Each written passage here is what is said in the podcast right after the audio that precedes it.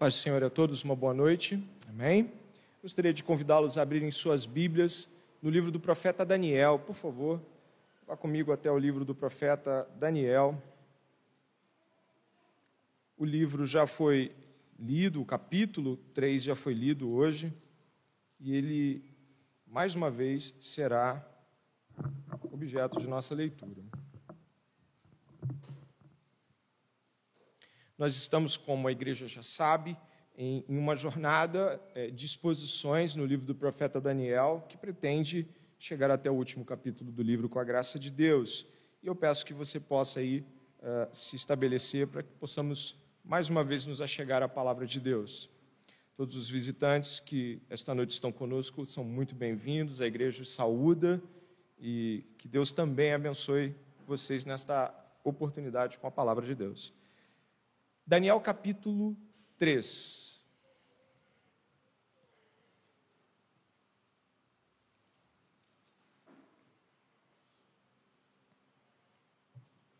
Diz assim a palavra do Senhor. O rei Nabucodonosor fez uma imagem de ouro que tinha 27 metros de altura e 2 metros e 70 de largura que ele levantou na planície de Dura, na província da Babilônia. Então, o rei Nabucodonosor mandou reunir os sátrapas, os prefeitos, os governadores, os juízes, os tesoureiros, os magistrados, os conselheiros e todos os oficiais das províncias para que viessem à cerimônia de inauguração da imagem que o rei Nabucodonosor tinha levantado. Então se reuniram os sátrapas, os prefeitos, os governadores, juízes, os tesoureiros, os magistrados, os conselheiros e todos os oficiais das províncias para a cerimônia de inauguração da imagem que o rei Nabucodonosor tinha levantado. E ficaram em pé diante da imagem que o rei Nabucodonosor tinha levantado. Nisto o arauto proclamou em alta voz: Ordena-se a vocês, pessoas de todos os povos, nações e línguas, que no momento em que ouvirem o som da trombeta, da flauta, da harpa, da cítara, da lira, da gaita de foles e de todo tipo de música, vocês se prostem e adorem a imagem de ouro que o rei Nabucodonosor levantou. Quem não se prostrar e não a adorar será, no mesmo instante, lançado na fornalha de fogo ardente. Vá até o verso 12, por favor. Verso 12. Nós trabalharemos todo o, o capítulo, mas vá até o verso 12. Há uns homens judeus que o Senhor, ó Rei, pôs como administradores da província da Babilônia, Sadraque, Mesaque e Abidnego. Esses homens fizeram pouco caso do Senhor, ó Rei não prestam culto aos deuses do rei, nem adoram a imagem de ouro que o Senhor levantou. Então Nabucodonosor, irado e furioso, mandou chamar Sadraque, Mesaque e Abidnego, e eles foram levados à presença do rei. Nabucodonosor lhes disse: Sadraque, Mesaque e Abidnego, é verdade que vocês não prestam culto aos meus deuses, nem adoram a imagem de ouro que levantei? Agora, pois, se vocês estão prontos, quando ouvirem o som da trombeta, da flauta, da citra, da harpa, da lira, da gaita de foles, prostem-se e adorem a imagem que eu fiz. Mas se não a adorarem, serão, no mesmo instante, lançados na fornalha de fogo ardente. E quem é o Deus que os poderá livrar das minhas mãos? Sadraque, Mesague e Abidinego responderam ao rei: Ó Nabucodonosor, quanto a isso não precisamos nem responder. Se o nosso Deus a quem servimos quiser livrar-nos, ele nos livrará da fornalha de fogo ardente e das suas mãos, ó Rei. E mesmo que ele não nos livre, fique sabendo, ó Rei, que não prestaremos culto aos seus deuses, nem adoraremos a imagem de ouro que o Senhor levantou. Então Nabucodonosor se encheu de fúria e o aspecto do seu rosto se alterou em relação a Sadraque, Mesaque e Abidnego ordenou que se esquentasse a fornalha sete vezes mais do que de costume. Ordenou aos soldados mais fortes do seu exército que amarrassem Sadraque, Mesaque e Abednego e os jogassem na fornalha de fogo ardente. Então estes homens foram amarrados com seus mantos, túnicas, chapéus e as suas e as suas outras roupas e foram jogados na fornalha de fogo ardente. Mas porque o rei exigiu urgência e a fornalha estava superaquecida, as chamas do fogo mataram os homens que jogaram Sadraque, Mesaque e Abidnego dentro da fornalha. E os três homens, Sadraque, Mesaque e Abidnego, caíram amarrados dentro da fornalha de fogo ardente. Em seguida, o rei Nabucodonosor, muito espantado, se levantou depressa e perguntou aos seus conselheiros: Não eram três os homens que amarramos e jogamos no fogo? Eles responderam: É verdade, ó rei. Mas o rei disse: Eu, porém, estou vendo quatro homens soltos andando no meio do fogo não sofreram dano nenhum. E o aspecto do quarto é semelhante a um filho dos deuses. Ore comigo, clamando a Deus para que o que vamos ouvir seja profundamente, profundamente eficaz. A palavra de Deus é grandiosa já na leitura. E esperamos que Deus continue falando conosco durante o sermão. Por isso, nesse momento, ore comigo neste intuito. Deus, abre meu coração para esta pregação. Deus, me mostra o que o Senhor quer, me mostra como o Senhor espera esta noite que eu adore ao Senhor em espírito e verdade, respondendo a estas grandes palavras do Senhor. Ore comigo neste intuito, por favor. Senhor, graças te damos. Estamos aqui trazidos por Deus, clamando a Ti, ó Senhor. Que as grandes verdades do Evangelho, que a grande palavra do Senhor, em nome de Jesus, penetre fundo em nossos corações. Ó Deus, tem misericórdia de nós esta noite. Nós precisamos, Senhor, em Cristo Jesus, ouvir a Tua voz e responder com um sonoro amém. Deus, por favor, tira todo obstáculo que se levante contra a pregação do Evangelho. Pai, afasta de nós todo o orgulho, todas as tentativas vãs de fugir para as esquinas do nosso coração e não querer ouvir o que Deus tem para nos dizer. Pelo contrário, atrai-nos com a tua benignidade e com a tua bondade, nos constrange, ó Deus, pelo poder do Espírito Santo. Em nome de Jesus. Amém.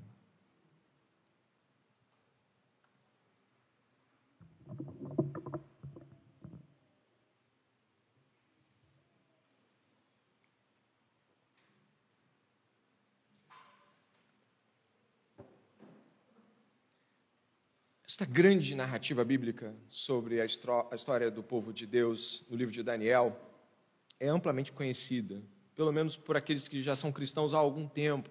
Talvez você não conheça essa história, mas a maioria das pessoas que estão é, frequentando a igreja há um tempo, já ouviu falar da história de Daniel, dos seus três amigos. Mas ainda que hoje você esteja aqui e talvez isso não seja familiar a você, eu gostaria de dizer que nós estamos estudando um livro de um profeta, o profeta Daniel. Ele e seus três amigos, junto com outros judeus também, estavam exilados na Babilônia. Eles foram levados para lá porque o povo de Deus se afastou do caminho de Deus, se tornou desobediente, idólatra e Deus então aplicou-lhes um juízo, entregou-lhes nas mãos dos seus inimigos, para que estivessem por décadas por lá e lá pudessem mais uma vez aprender a obediência do Senhor. E aí é neste contexto que nós estamos falando aqui, de que esses três homens estão diante da corte de um rei, o rei Nabucodonosor. Esse rei, grande rei da Babilônia, ele domina Israel, domina todas as regiões ao redor. Seu, seu império havia se expandido um pouco mais depois da, da, da conquista de Israel, e ele estava agora com todos os derredores do Oriente Próximo, embaixo na Arábia, Israel, a parte de cima da Mesopotâmia, tudo aquilo ali havia sido dominado por Nabucodonosor. Ele havia dominado muitos povos, de muitas línguas, de muitas nações, e ele era o cara, ele se achava. O que nós estamos vendo aqui, dentro dessa narrativa, é que, se você puder olhar o verso 1, e você esteve aqui semana passada, deve se assustar com o que a gente encontra no verso 1. O verso 1, dá uma olhada aí, por favor, Diz que o rei Nabucodonosor fez uma imagem de ouro que tinha 27 metros de altura e 2 metros e 70 de largura. Um prédio de 8, 9 andares. Uma coisa absurda e assombrosa.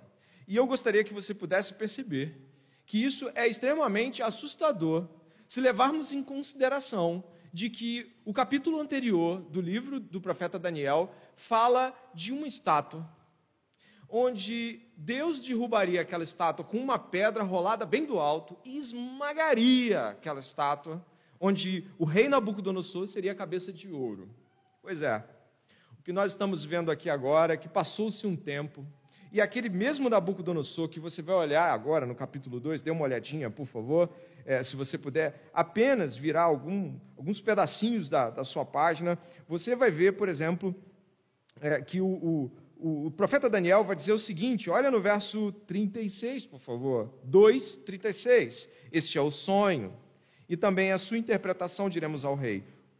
O Senhor, ó Rei dos Reis, ó Rei, que é Rei dos Reis, a quem Deus do céu conferiu o reino, o poder, a força e a glória, em cujas mãos foram entregues os filhos dos homens, onde quer que eles habitem, os animais do campo, as aves do céu, para que domine sobre todos eles, o Senhor, ó Rei, é a cabeça, do, a cabeça de ouro. Ou seja, Daniel está dizendo: essa grande estátua que você viu no seu sonho, o Senhor é a cabeça de ouro. Mas se você for mais embaixo, dê uma olhadinha, por favor. O que o profeta Daniel vai dizer no verso 44 é o seguinte: Mas nos dias desses reis, o Deus do céu levantará um reino que jamais será destruído e que não passará a outro povo. Esse reino despedaçará e consumirá todos esses outros reinos, os reinos das outras partes da estátua, mas ele mesmo subsistirá para sempre. Assim como o rei viu que do monte foi cortada uma pedra sem auxílio de mãos humanas, e ela despedaçou o ferro, o bronze, o barro, a prata e o ouro. O grande Deus revelou ao rei o que vai acontecer no futuro, certo? É o sonho fiel à interpretação. Dê uma olhada na fala de Nabucodonosor, por favor, no verso 47. O rei disse a Daniel: Certamente o Deus que vocês adoram é o Deus dos deuses e o Senhor dos dos reis. Ele é quem revela os mistérios, pois você foi capaz de revelar esse mistério. Basicamente, o que está acontecendo é que Nabucodonosor ouve aquilo tudo, que essa estátua do sonho dele, encabeçada pela, pela, pela própria cabeça dele no alto, ela vai ser despedaçada, destruída. Você encontra ali meses depois, anos depois, a gente não sabe o tempo que decorreu, é de que aquele louvor todo a Deus e de que aquele reconhecimento de que Deus falava por meio da boca de Daniel não fez nenhum sentido para ele.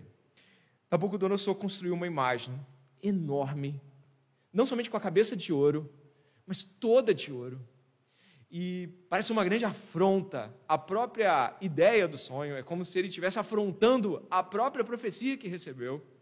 Isso nos confere já uma, uma clara evidência de que, mesmo o louvor a Deus, se é que é possível dizer que Nabucodonosor louvou a Deus, mas vamos dizer assim, o, o reconhecimento de que alguém como Daniel falava em nome de Deus e de que falava a verdade, não era capaz de mudar o coração de ninguém. Sabe de uma coisa? Às vezes nós tendemos a pensar de que se alguém vier com um grande sonho, revelando toda a mente de um ímpio, ele vai ficar tão assustado que ele vai se converter. O coração do homem é duríssimo.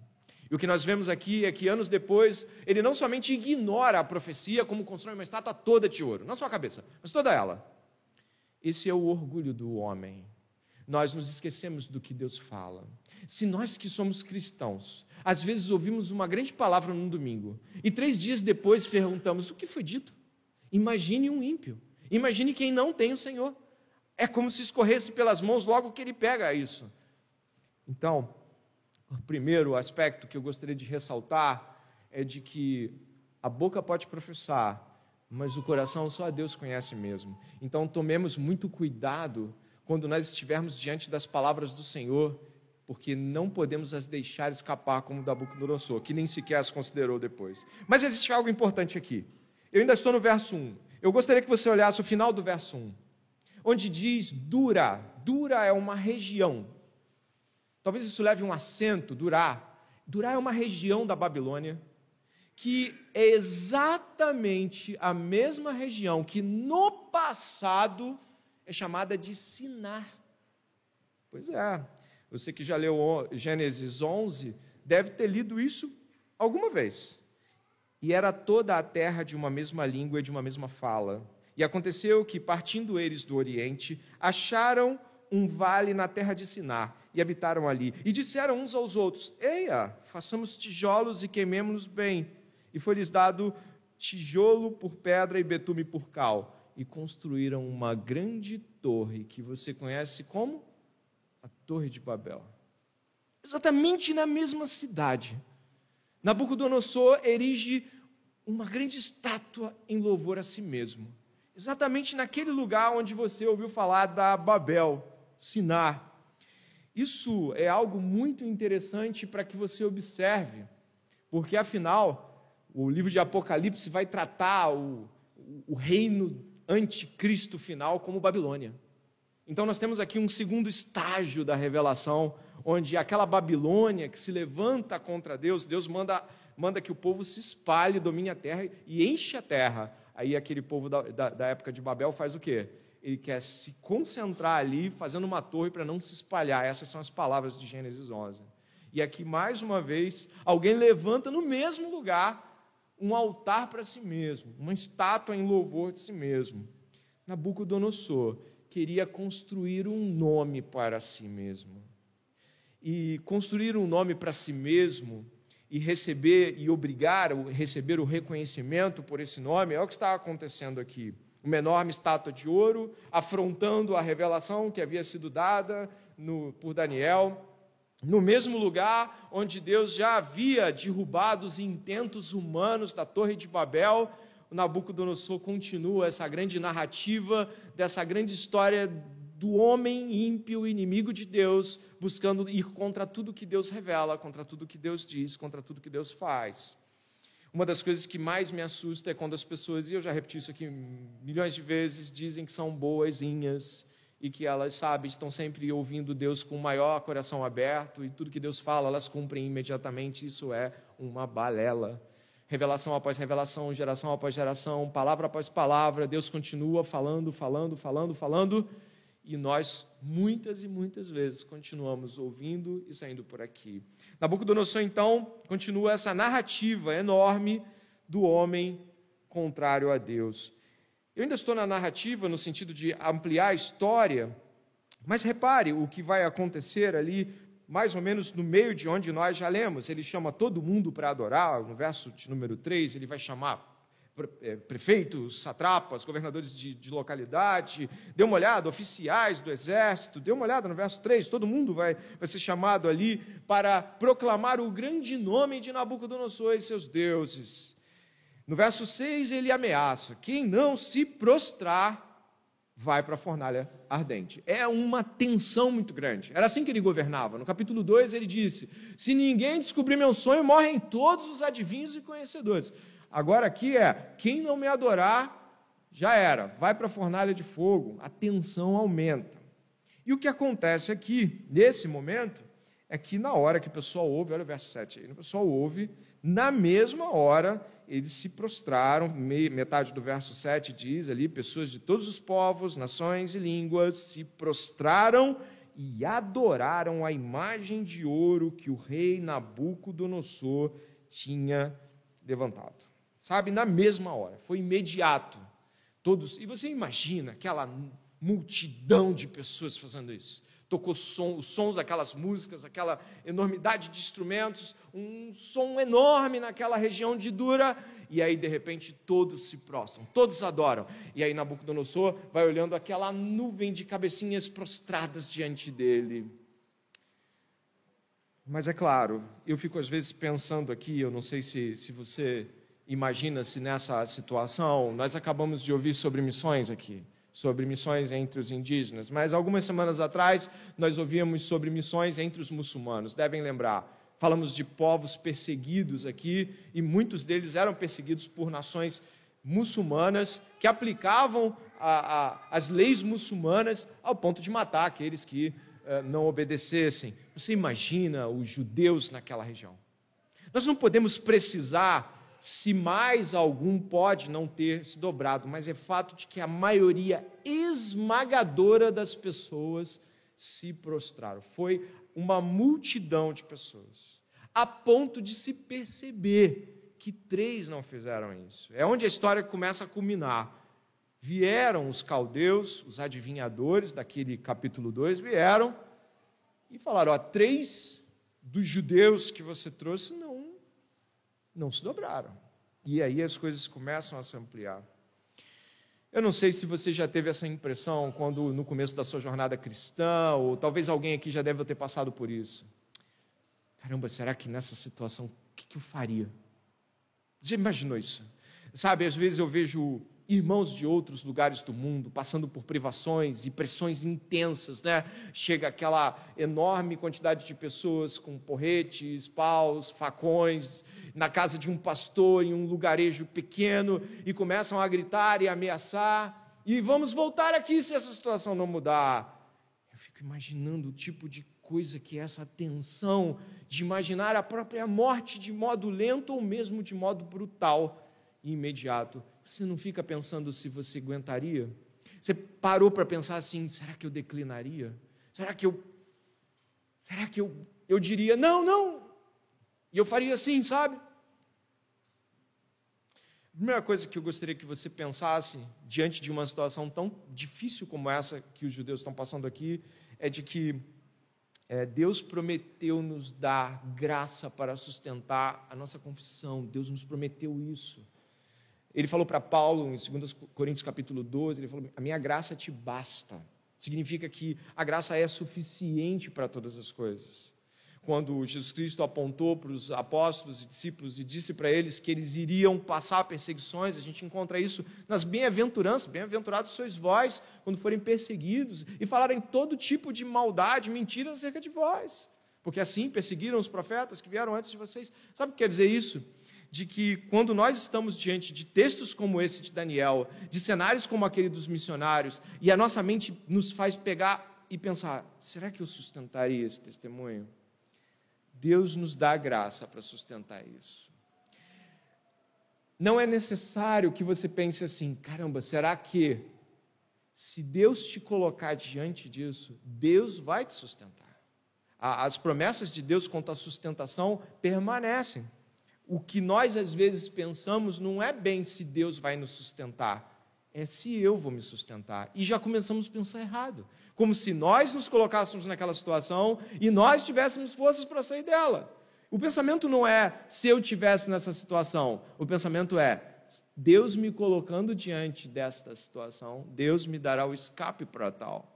E o pensamento de todo cristão e de todo mártir sempre foi estar no lugar onde Deus chamou para estar, na condição que Deus chamou para estar, sustentado por Deus. Se Deus te levar até uma situação como essa, Deus te dará sustento para manter a sua confissão.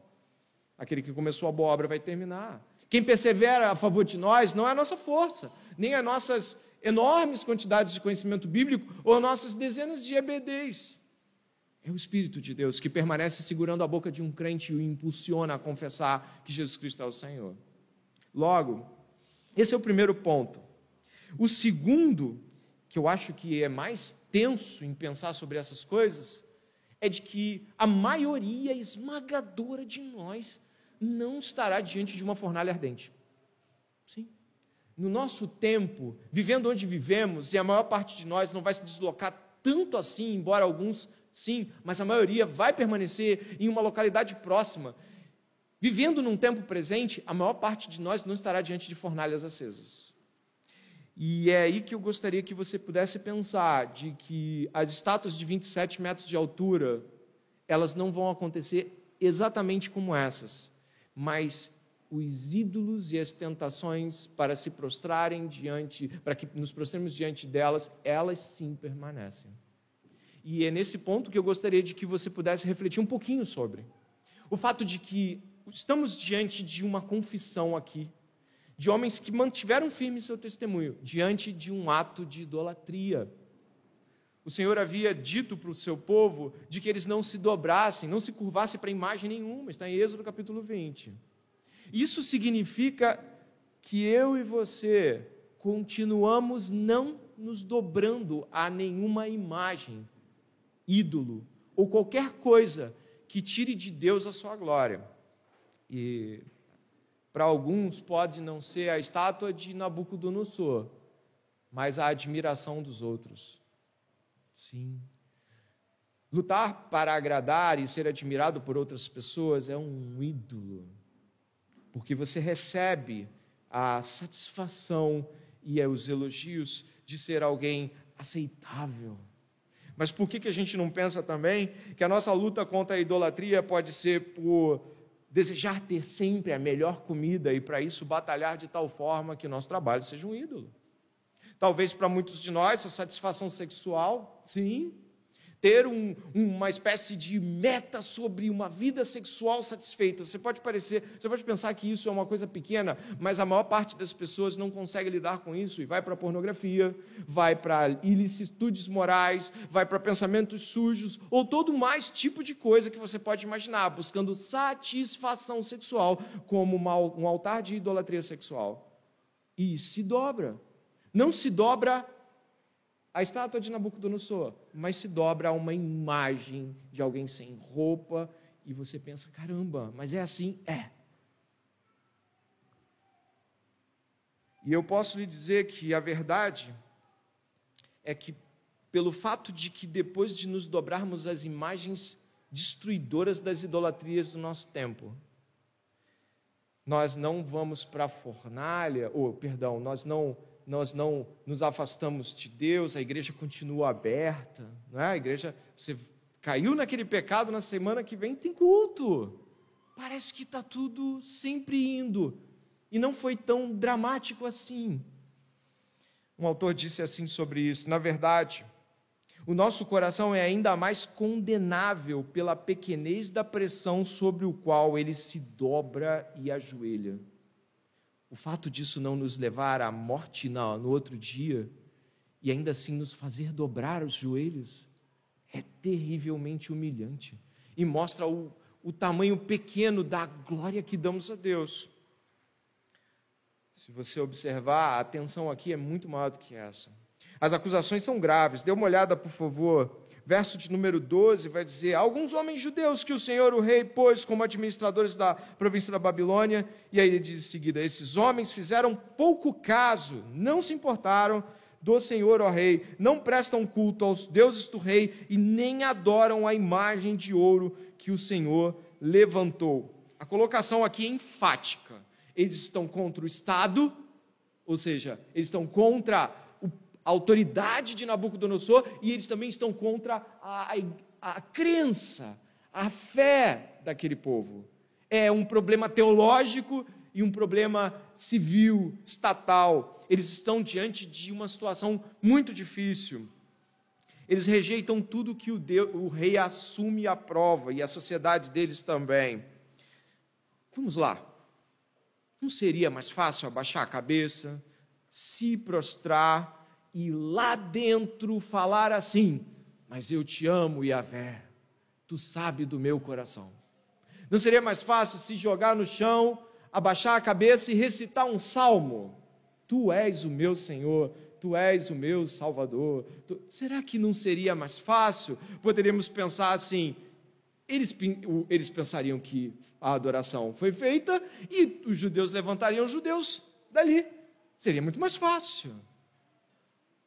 Só que Deuteronômio capítulo 6 diz que devemos amar a Deus com todo o nosso coração, com toda a nossa força, com toda a nossa alma. Significa que não é só interno, é também externo. A adoração a Deus não é só uma boa motivação, um bom intento do coração. A adoração a Deus externaliza. Ela também encontra o lado de fora do nosso corpo e não tem essa de eu amo a Deus como eu amo o Senhor, mas eu não louvo. Isso é, é, uma coisa que muitas pessoas às vezes acreditam que seja uma coisa a mais. Imagine, estamos cantando louvores ao Senhor, todos adorando, e de repente um pastor diz: Mas meu irmão, por que, que você não abre a boca e louva? Deus sabe do meu coração, pastor. Aqui dentro eu estou. A adoração sempre foi interna, externa. Interna, externa não dá, dá não dá para dividir isso na nossa vida. É por isso que coisas que cristãos mudam têm um duplo caminho. Quando a gente é regenerado, salvo por Cristo, sabe o que acontece?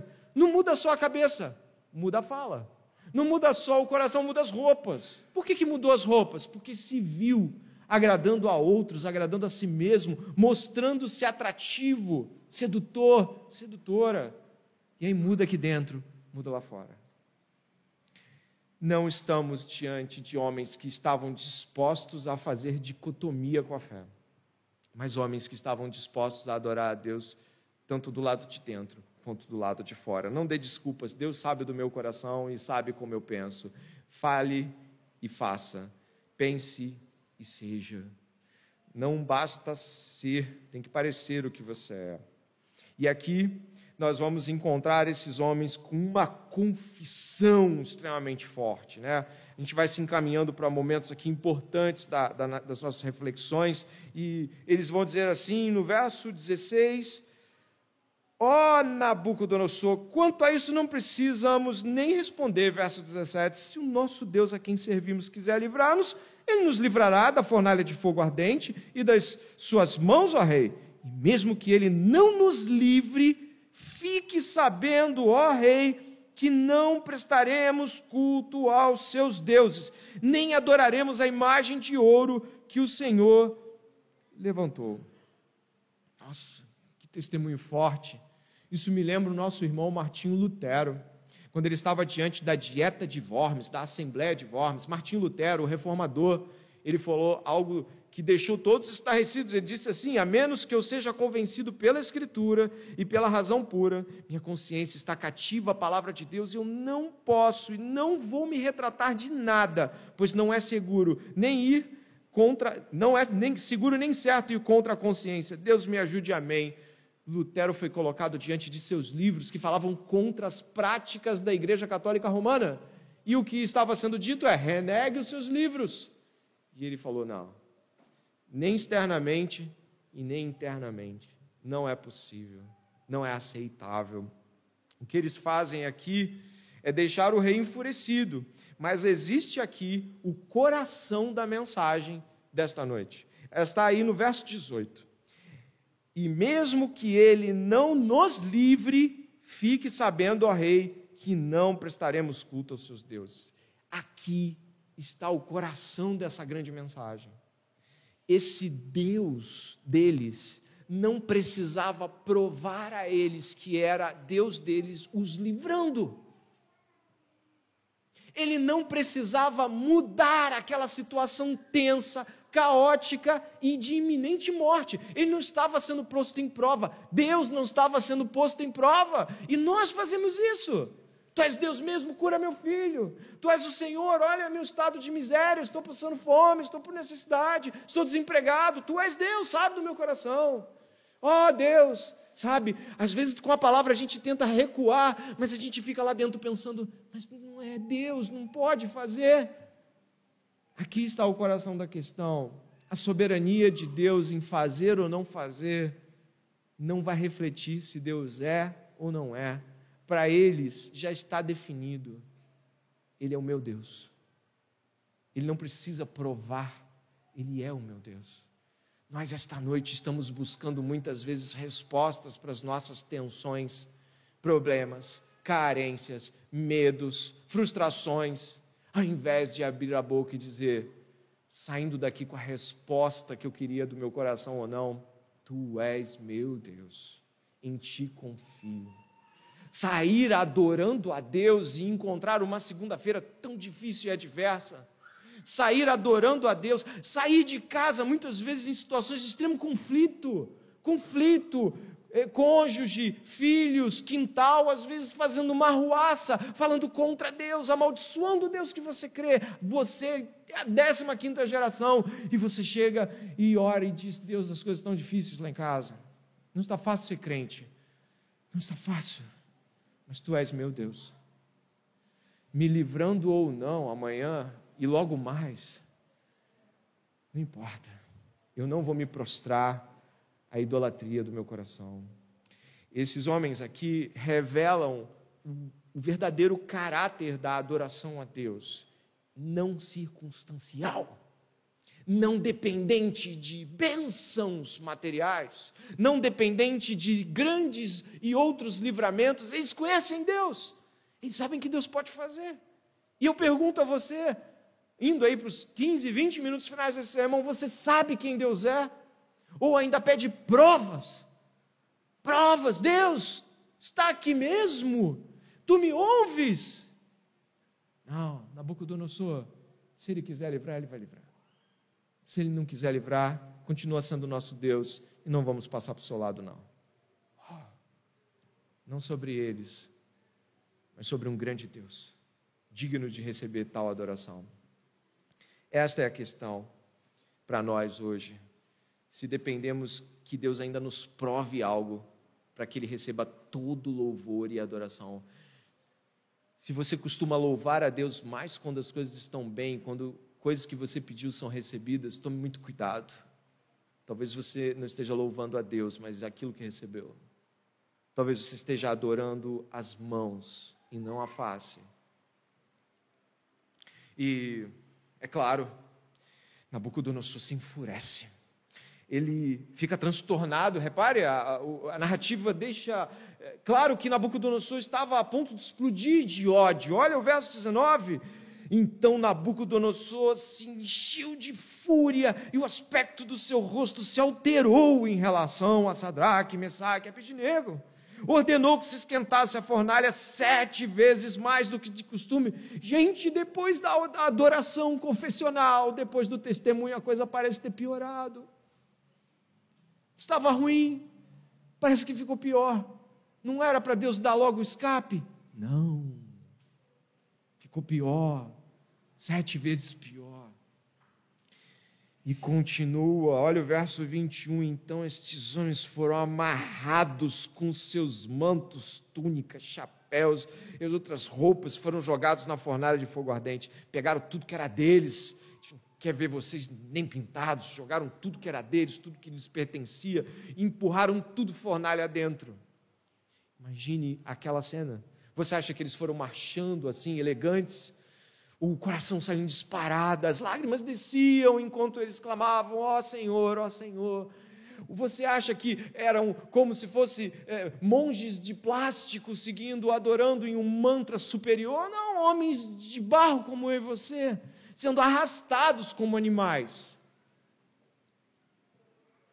E nada melhorava, absolutamente nada parecia ficar melhor completamente vestidos, são amarrados, jogados na fornalha incandescente, suas roupas vão pegar fogo imediatamente. Os homens que são levados até a porta da fornalha, que provavelmente é uma fornalha para aquecimento de tijolos, para fazer tijolo, para fazer esse tipo de coisa, era comum fornalhas babilônicas queimavam tijolo a ponto de endurecê-lo. Os homens foram jogar, eles morreram com o fogo. Olha o tamanho disso. E o que vai acontecer ah, o que vai acontecer é grandioso. O verso de número 25, o rei está contemplando e vendo. Agora eu vou ver esse pessoal pegar fogo, quero ouvir os gritos, deixa, deixa eu ver como é que eles estão e quando ele vai ver. Verso 25: Eu, porém, estou vendo quatro homens soltos andando no meio do fogo, não sofrendo nenhum dano. O aspecto do quarto é semelhante ao filho dos deuses. Então Nabucodonosor se aproximou da porta da fornalha do fogo ardente e gritou: Sadraque, Mesaque, Abidinego, servos do Deus Altíssimo, venham para fora, venham cá. Então Sadraque, Mesaque e Abidinego saíram do meio do fogo. Os sátrapas, os prefeitos, os governadores, os conselheiros do rei chegaram perto deles e viram que o fogo não teve poder algum sobre o corpo desses homens. Os cabelos da cabeça não foram chamuscados, os mantos não sofreram mudança, e eles não estavam com cheiro de fumaça. Vamos prestar atenção. Quatro homens. A Bíblia apresenta a presença de Deus de tal forma a chamar a, a vinda de Jesus a nós de Emanuel. Jesus seria chamado de Emanuel. Mas uma coisa precisa ficar clara aqui: não dá para saber se foi Jesus.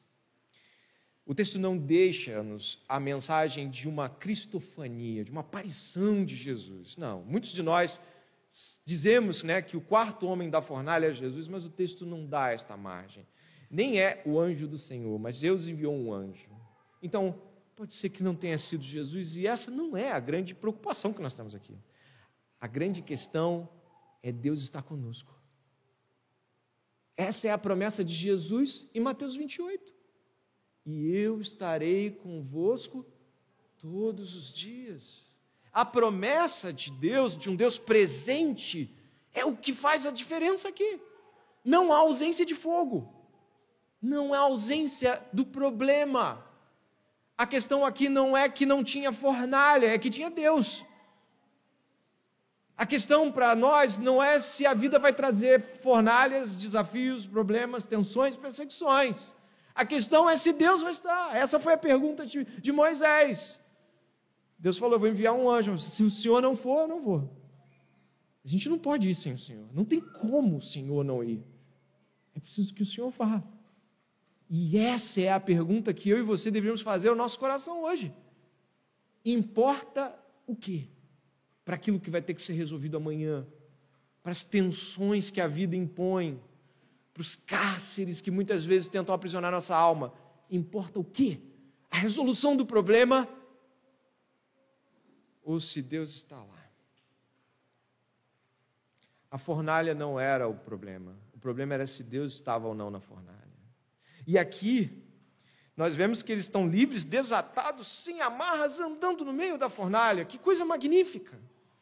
Eu, eu fico imaginando nós pensando sobre isso, nós pensamos sobre isso. João Calvino, reformador, falou assim: ele escreve que é, era necessário que eles fossem queimados à vista de todos para tornar o poder dessa libertação mais visível ao próprio rei. Muitas vezes as libertações serão visíveis apenas a nós mesmos, ou aqueles que estiverem talvez nos perguntando sobre, mas a presença do Senhor é uma promessa, o Senhor está aqui agora. Isso não é pouca coisa. Isso deveria ser para nós e deve ser para nós de uma alegria. Saber que nós pegamos a condução, pegamos o ônibus, pegamos o trem, que nós entramos nos nossos carros e dirigimos eles até os destinos e quem está lá é a presença do Senhor. Isso precisa fazer um grande barulho no nosso coração hoje. Não estamos sós. Nunca estamos sós. Ele está conosco. Avançando, como disse, a questão não é se é Jesus ou se é um anjo, a questão é que a presença de Deus está naquela, naquela fornalha. E atenção aqui, atenção, aqui temos mais um quadro em repetição. Se lembra que ali mesmo havia sido a Torre de Babel? E agora é a estátua? Exato. A Bíblia tem várias dessas amarrações que a gente chama de esses arcos bíblicos, essa teologia bíblica que te leva de um ponto a outro. Quando Deus tirou o povo do Egito, Moisés chama o Egito de fornalha de ferro em Deuteronômio 4:20. Quando Israel foi enviado até a Babilônia, e isso era uma profecia já em Isaías 48:10, Isaías escreve que Deus chama a Babilônia de fornalha da aflição. Olha que coisa interessante. A temática vai se repetindo: a fornalha do Egito, a fornalha da Babilônia. E nós estamos aqui ouvindo essas realidades de anjos de Deus cercando o povo de Deus, e é claro que eles conheciam os salmos: os anjos do Senhor acampam ao redor do que os teme e os livra. Salmo 34. Nós precisamos entender de que, da mesma maneira como Deus foi com eles no Egito, Deus foi com eles na Babilônia, esta narrativa não se aplica apenas ao povo de Deus esse lado, naquele tempo. Se você puder observar, o verso 4 do capítulo 3 traz uma frase muito importante para você e para mim. Dê uma olhada no verso 4 do capítulo 3. Diz assim: Nisto, o arauto proclamou em alta voz: Ordena-se a vocês, pessoas de todos os povos, nações e línguas. A pretensão de Nabucodonosor não era meramente aquela localidade. Nabucodonosor tinha pretensões universais. Ele desejava de que a adoração a ele e a seus deuses fosse expandida. E o que mais nos chama a atenção é de que as mesmas coisas vão sendo continuamente faladas nas Escrituras. Marque a sua Bíblia em Daniel capítulo 3, vá comigo até o Novo Testamento, onde nós vamos encontrar na primeira epístola do apóstolo Pedro, vá até lá, por favor, Hebreus, Tiago, Pedro, final da sua Bíblia.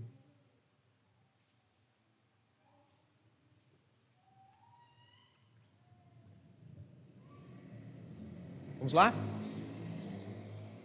A primeira epístola do apóstolo Pedro, no capítulo de número 4.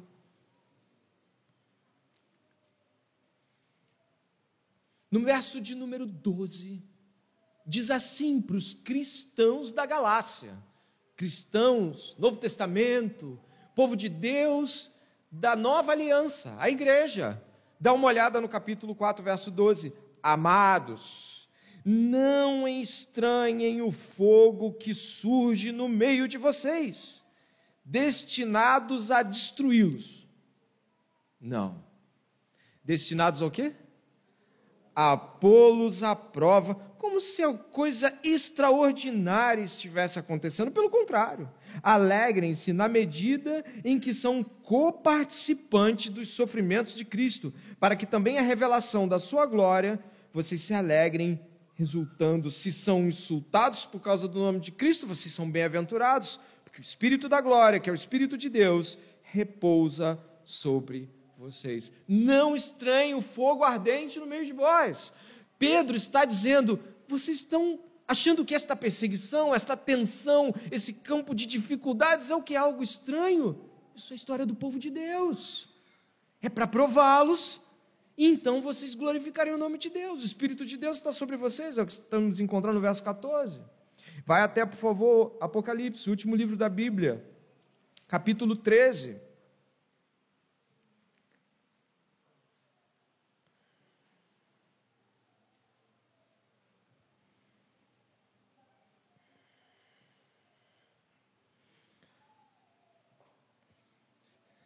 Nesta profecia que Deus dá para João, capítulo 13.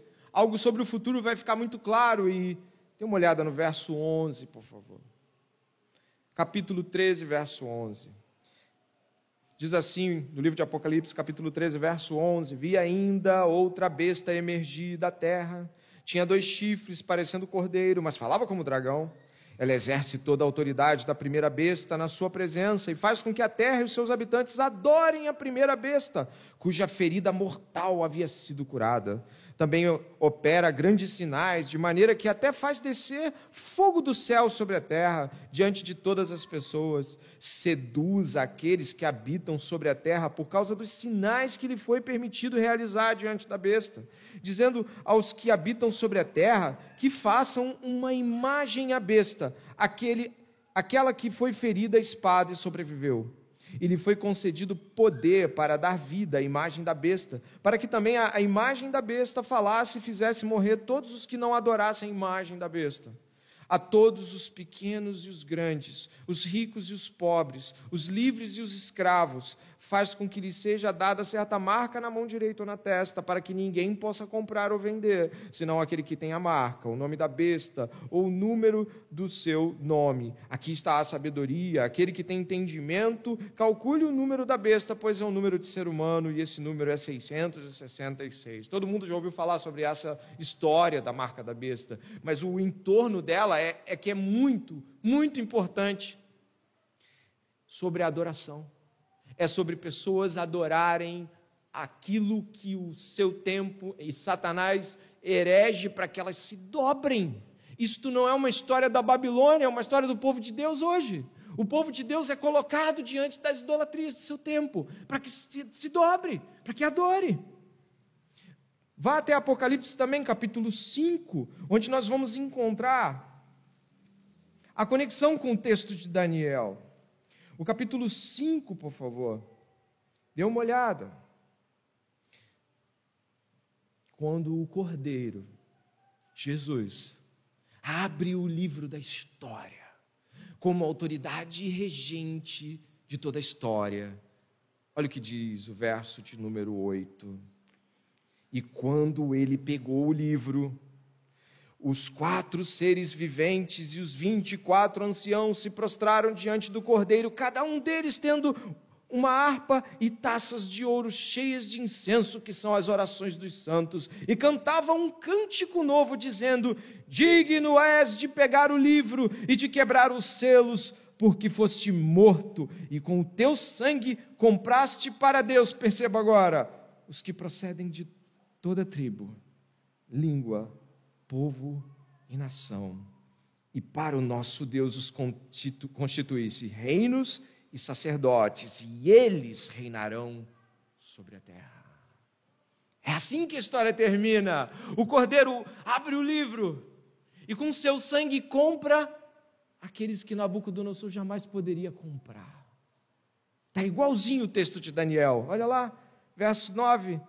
Que procedem de toda tribo, língua, povo e nação. Está igual Daniel 3, 4. Nabucodonosor intentava de que aquela imagem representasse uma unidade idolátrica para todos. E aqui o cordeiro vence, vence sobrepõe a toda a história humana e compra com seu próprio sangue aquilo que Nabucodonosor intentava com a sua idolatria. Mas existe algo importante a se saber sobre isso.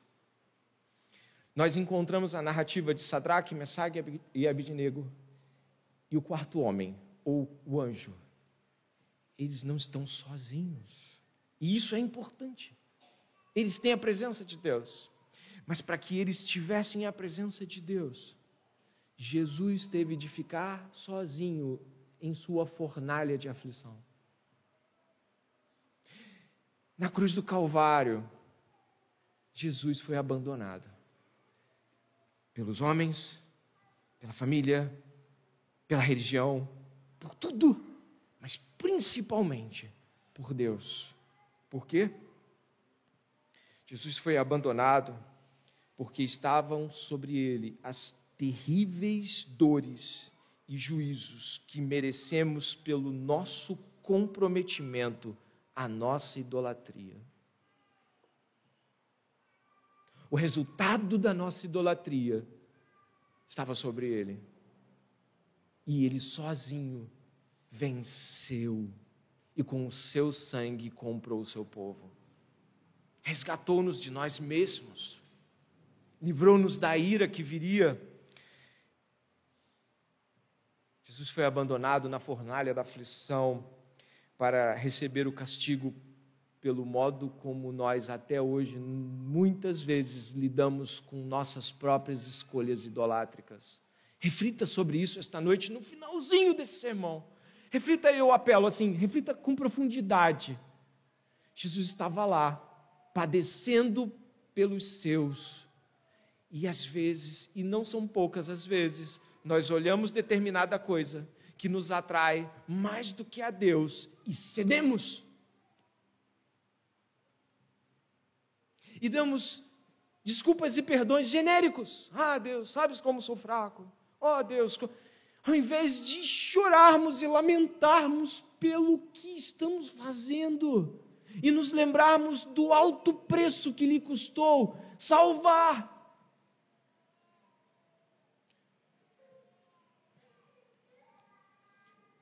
Nunca devemos nos esquecer de que textos como este de Daniel não revelam a grande força e virtude de homens mas a presença de Deus, a perseverança de Deus, o sustento de Deus. E textos como esse também nos mostram de que não é só Nabucodonosor que queria jogar pessoas na fornalha ardente por não receber a glória que achava que deveria ser.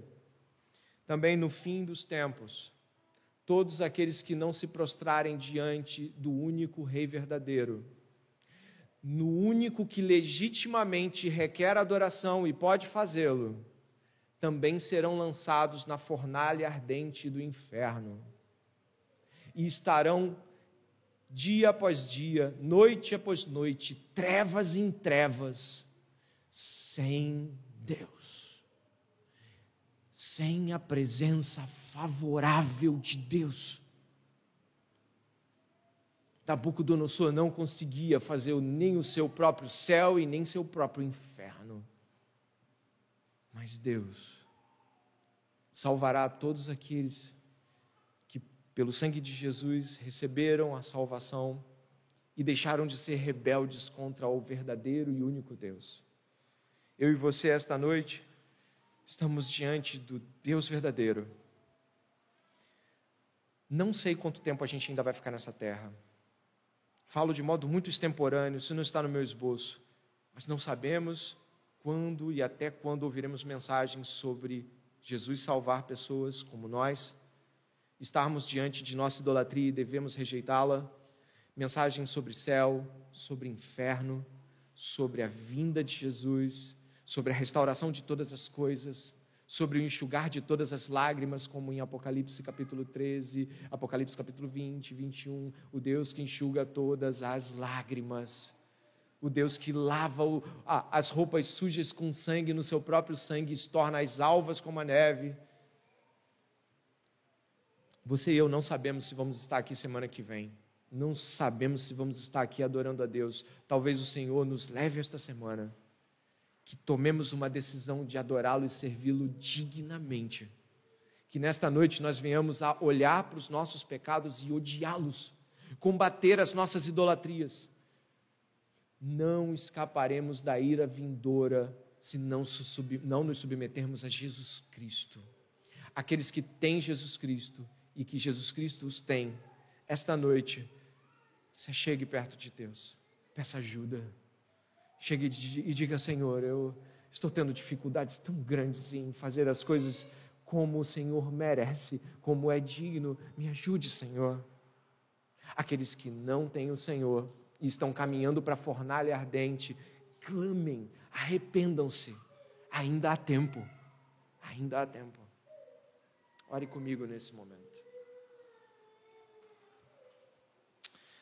Senhor, nosso Deus e Pai, nossa dificuldade muitas vezes não é de entender o que a mensagem disse, Deus.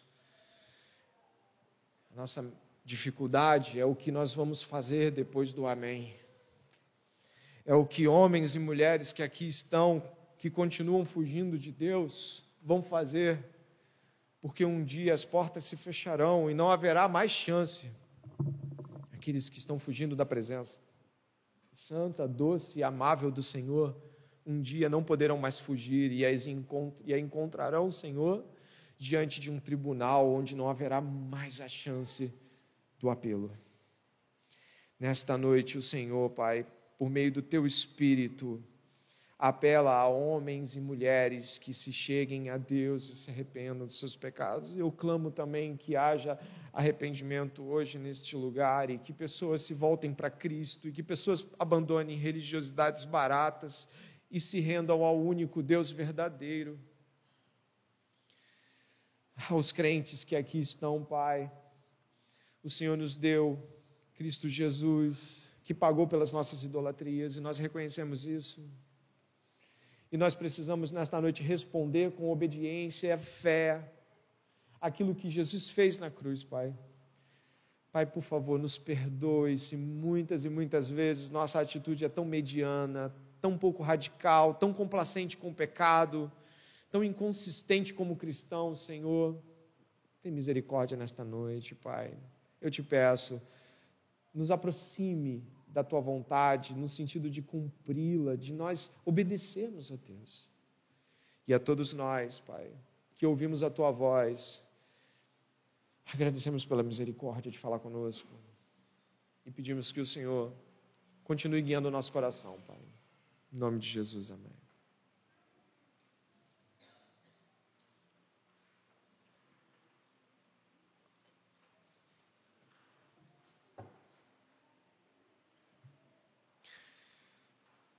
Eu espero que Deus tenha